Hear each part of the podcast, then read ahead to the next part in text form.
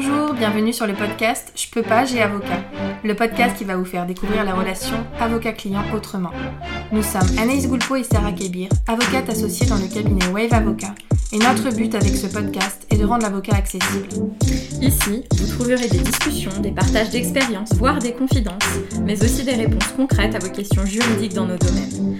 Grâce à un langage adapté, des réponses claires et de la bonne humeur, nous espérons pouvoir répondre à vos questions et inquiétudes et peut-être vous donner une nouvelle vision de l'avocat. Votre avocat vous a dit qu'il va devoir passer par un postulant, vous ne comprenez pas de quoi il s'agit. Dans les grandes lignes, qu'est-ce qu'un postulant et comment ça marche? Alors, on va voir d'abord qu'est-ce que c'est un postulant. Il faut savoir que dans certains cas, l'avocat ne peut pas intervenir selon la zone géographique. Donc voilà, c'est vraiment une question, on va dire, de territorialité. Chaque avocat est rattaché à un barreau qui est rattaché à une cour d'appel. Par exemple, nous, nous sommes à Lyon, nous sommes rattachés au barreau de Lyon, et il se trouve que la ville de Lyon est rattachée à la cour d'appel de Lyon. Mais il n'y a pas que Lyon qui est rattaché à la cour d'appel de Lyon. Par exemple, nous, il y a aussi euh, Saint-Étienne, Bourg-en-Bresse, Villefranche, etc. Donc ça signifie que un avocat du barreau de Lyon va pouvoir intervenir dans l'ensemble de ces villes-là, puisqu'elles sont toutes rattachées à la cour d'appel de Lyon. Donc ça, c'est la première chose euh, à comprendre. Il faut savoir que là, on va vraiment évoquer la postulation en tant que telle et vous expliquer ce que c'est. Ça ne veut pas dire que l'avocat ne va pas pouvoir intervenir en dehors de civil. On va vous expliquer. Dans certaines procédures, et notamment dans celles qui nécessitent un avocat obligatoire, c'est ce que vous disait Anaïs, il faut avoir un avocat du barreau concerné. Euh, par exemple, pour intervenir euh, devant une juridiction euh, ou devant la Cour d'appel de Paris, il va falloir avoir un avocat du barreau de Paris. Donc ça va pouvoir nécessiter d'avoir recours à un postulant. Si vous décidez de choisir un avocat, par exemple à Lyon, puisque vous habitez à Lyon, c'est celui que vous connaissez. Bah, vous pouvez saisir votre avocat de Lyon, mais il va avoir besoin d'un confrère, d'un avocat postulant parisien. Ne pas être du barreau du tribunal concerné, ça ne veut pas dire qu'on va pas pouvoir intervenir, qu'on va pas pouvoir plaider, mais qu'on va avoir besoin d'un correspondant, cet avocat postulant, sur place, de manière officielle. On va vous donner des exemples dans nos matières de spécialité. Par exemple, si on regarde moi dans ma matière qui est le droit de la famille, il va y avoir certaines procédures, parce que ça c'est vraiment ce qu'il faut comprendre, c'est que c'est pas toutes les procédures, mais certaines de mes procédures, par exemple la procédure de divorce, euh, devant un juge, ça va nécessiter, euh, si je suis dans un barreau qui n'est pas rattaché à ma cour d'appel, celle de Lyon, eh ben, je vais devoir prendre un postulant. Imaginons par exemple que j'ai un de mes clients lyonnais qui veuille divorcer avec une personne qui habite à Paris et que la compétence du juge soit la compétence du juge parisien, eh bien, euh, je vais prendre un postulant sur Paris. Mon client ne va avoir que moi comme interlocuteur pour son divorce, mais moi, je vais avoir mon correspondant à Paris puisque je ne pourrai pas directement euh, m'adresser euh, au tribunal en ce qui concerne le divorce. Concernant ma matière en droit du travail, on n'a pas besoin de postulant. Euh, donc si euh, j'ai un dossier à Lyon, je peux intervenir, mais de la même manière que si j'ai un dossier à Nantes, je vais pouvoir intervenir aussi. Euh, par contre, on va pouvoir avoir besoin parfois de se faire substituer, donc c'est quelque chose qui est bien différent, on en reparlera, mais c'est pas de la postulation en tant que telle. Par exemple, si j'ai une démarche à faire devant le conseil de prud'homme de Nantes, il est plus simple que je me fasse substituer, donc que je demande à un confrère nantais de se rendre au conseil de prud'homme, euh, si c'est par exemple pour aller euh, demander un renvoi devant la juridiction, donc un report euh, de l'affaire, ça m'évitera de faire l'aller-retour Lyon-Nantes et de facturer cet aller-retour. Mais c'est pas de la postulation en tant que telle, ça va plus concerner les procédures qu'Anaïs suit au cabinet, et notamment, comme elle vous le disait, le divorce.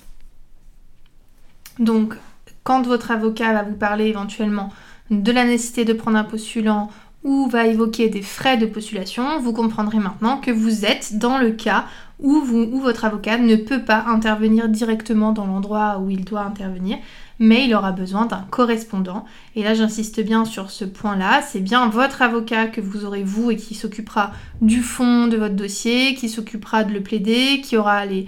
Enfin, ça changera absolument rien dans la relation avocat-client. On ajoute uniquement a des honoraires de postulation qu'il fixe librement. Donc un avocat postulant, c'est un avocat classique, entre guillemets. Hein. Tous les avocats peuvent être postulants devant euh, les juridictions de, sa cour d'appel, comme Anaïs vous le précisait. Donc on va payer ici le suivi que l'avocat va avoir, l'implication qu'il va avoir dans le dossier. C'est par exemple lui qui va euh, transmettre la déclaration d'appel, c'est lui qui va recevoir les informations de la juridiction, qui va euh, pouvoir déposer le dossier de, plaidoirie, enfin tout va dépendre de, de ce qui est inclus dans sa mission. Donc ça, ce sont des diligences qui sont rémunérées. Et selon la procédure, les frais vont pouvoir être euh, complètement différents. Vous avez l'habitude, si vous suivez les podcasts, les honoraires de l'avocat sont libres, donc euh, selon et la juridiction euh, et le barreau concerné. Il y a des barreaux dans lesquels les avocats ont des honoraires plus élevés que d'autres. L'avocat choisit la complexité du dossier, les diligences qu'il y a à faire, s'il y a beaucoup de transmissions ou un seul jeu de conclusion. Tout ça, ça va faire permettre de fixer l'honoraire. On peut considérer que c'est entre 500 jusqu'à 1000 euros des frais de postulation. Et donc, euh, comme encore une fois, les honoraires et le choix de l'avocat sont libres, euh, votre avocat peut vous proposer un postulant en vous disant j'ai l'habitude de travailler avec un tel, mais vous avez la possibilité vous-même de rechercher un autre avocat si vous souhaitez, de faire des démarches pour demander d'autres devis, etc. Mais généralement, les frais de postulation sont euh, plus ou moins uniformisés. Donc on va pouvoir voir maintenant finalement qu'est-ce que ça change pour vous, parce qu'Anaïs vous disait que ça change pas grand-chose dans la relation avocat-client, mais si on veut aller un peu plus loin. Oui, en réalité, c'est ce qu'on vous a indiqué dans ce podcast. Ça change presque rien pour vous. Euh, bien entendu, euh, il y a le coût hein, financier. Si euh, vous n'aviez pas, si votre avocat pouvait intervenir, bien entendu, il n'y aurait pas ces frais-là.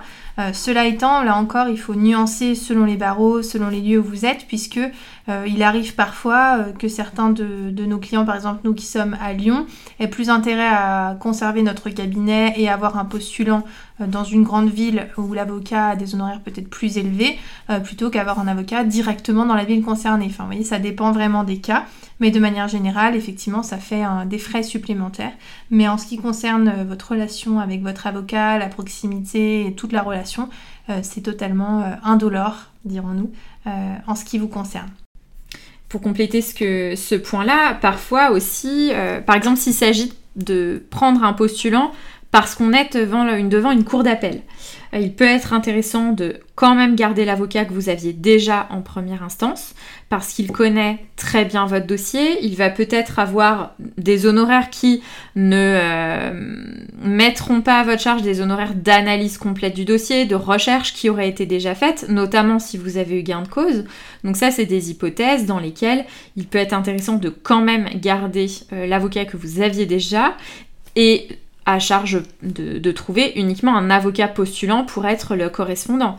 Euh, et dans cet exemple-là, particulièrement, les honoraires du postulant vont, être, vont pouvoir être en tout ou partie euh, englobés et, ça sera assez indolore parce que si vous changiez d'avocat complètement, il n'y aurait peut-être pas besoin de postulant, mais il pourrait vous refacturer les recherches, l'analyse du dossier, ce que possiblement, hein, c'est toujours des hypothèses puisque chaque avocat vous propose des honoraires qui le souhaitent, euh, donc c'est à voir vraiment au cas par cas.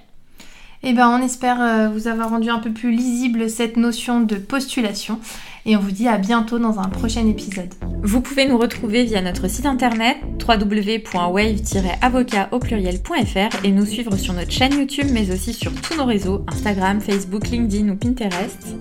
Vous pouvez aussi retrouver nos podcasts sur toutes les autres plateformes d'écoute disponibles, Apple Podcasts, Deezer ou Spotify. N'hésitez pas à nous poser vos questions, à laisser un avis et nous sommes à votre écoute. À bientôt